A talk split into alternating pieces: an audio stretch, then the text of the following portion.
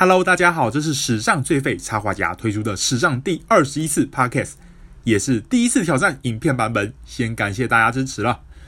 本次要分享的是 Malik Monk 的故事。至于为什么要在这个时间点介绍他呢？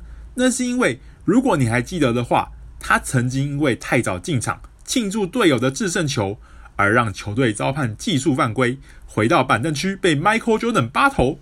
这场比赛就是美国时间的二零一八年十二月十二日，也就是刚好距今差不多两年前的时间，所以选在这个时间点纪念这场比赛，也一起分享他的故事。而 Monk 能够进入 NBA，甚至得到在板凳席被 Jordan 八投的机会，可不只是因为凑巧而已。Malik Monk 出生在一个运动世家，他的哥哥 Marcus Monk 在就读阿肯色大学时，是篮球和美式足球双栖的选手。事实上，在我们家里面，几乎每个人都跟篮球有点关系。Monk 说：“我妈以前也一直在打篮球啊，直到生了我哥之后，才比较少打。”也难怪 Monk 会比其他球员更早开始接触篮球。但他澄清，能走到现在的地步，可不只是因为比别人更早起步。如果我没有到体育馆努力训练，就学不会运球和投篮，也不会成为现在的我。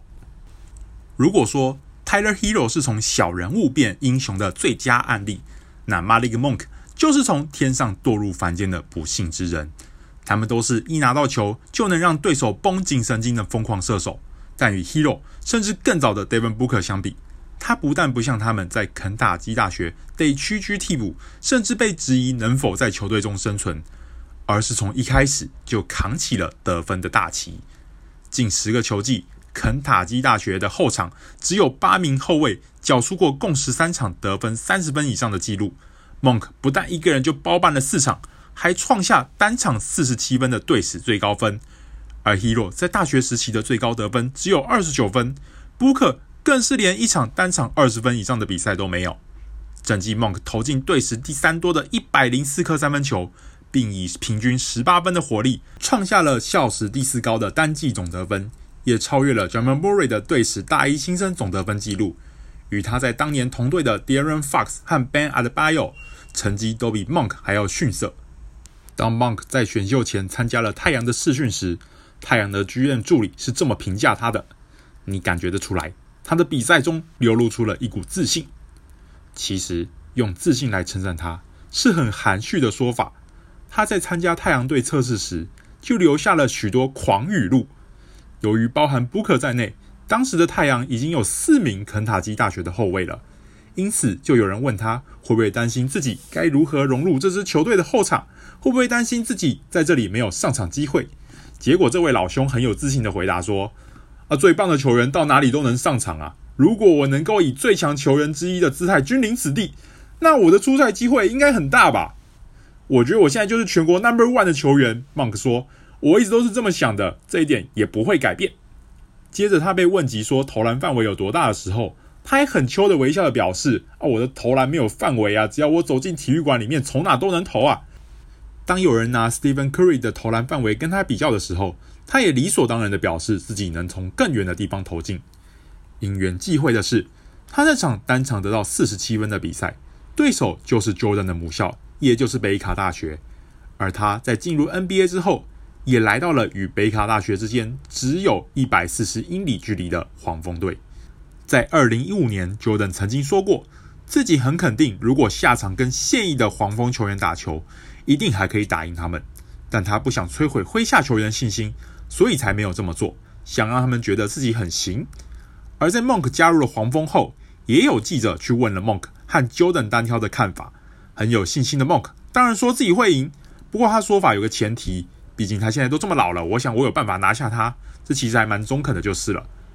而即将与 Kemba Walker 联手的他，在被问及能给这支球队带来什么的时候，他也很自信的回答说：“一个能替球队赢球的胜利者。”只是 Monk 进入 NBA 后，在 NCAA 打得分后卫以显勉强的身高，加上并不具备特别突出的臂展，令他纵使有着极强的运动能力。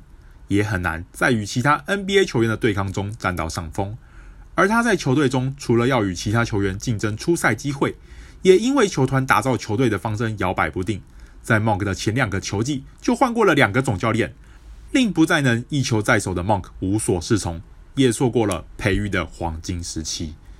他的新人球季平均仅出赛十三点六分钟，隔年平均也只出赛十七点二分钟，也难怪行程没有足够上场时间适应比赛节奏，结果找不到手感，影响了命中率，因而失去教练团信任与出赛空间的恶性循环。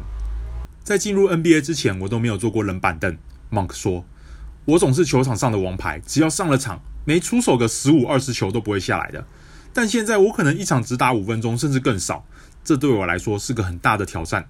但身为一名篮球选手，本来就要面对很多挑战的。你必须要有耐心，等待你的机会。我相信好机会今年会降临在我身上的。”在没有上场的日子，Monk 并不只有等待而已。去年夏天，在球季开始前，Monk 为了增加自己冲击内线的威胁性，增重了二十磅。除了肢体方面的强化之外，Monk 的心灵也变得更加成熟了。与前一个球季相比，他变得更愿意聆听了。夏洛特的资深老将 Bismack Biyombo 说：“对我而言，这是最让人满意的地方，也让他与队友之间的沟通变得更加顺畅了。”那时刚过二十二岁生日一周左右的 Monk 说。他也知道自己必须长大，所以他每天都会看着镜子里的自己，对自己说：“做好你该做的事。”上个球季，由于 Walker、Jeremy Lamb 和 Tony Parker 的离开，令后场急需其他球员挺身而出，而 Devonte Graham 就可说是最大的受益者。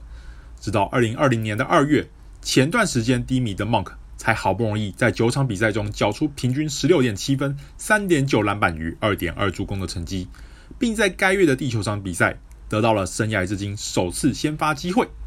结果在这场比赛仅得八分的他，不但令自己在二月连续八场得到双位数的个人得分纪录就此中断，随后还因为禁药问题遭到禁赛处分。结果最近新球季要开始了，他又在十二月初被诊断出感染了武汉肺炎。不得不说，真的是很一波三折的生涯。若是没有提前签下延长合约的话，Monk 在明年夏天就会成为受限自由球员，因此即将展开的二零二零二一年球季将会是非常关键的一年。只是随着黄蜂在选秀中得到了 LaMelo Ball，又获得了 Gordon Hayward 的加入，Monk 的发挥空间恐怕会遭到进一步的限缩。或许就如同他当年说的一样，只要成为最强的球员，不管到哪里都有办法得到出赛机会。如今在这个关键时刻。是时候轮到 Monk 将这句话兑现了。本次分享的故事就到这边结束。想收看更多球员手绘与故事，更欢迎从 Facebook 与 Instagram 上追踪史上最废插画家。感谢大家收看与收听，我们下次再见，Goodbye。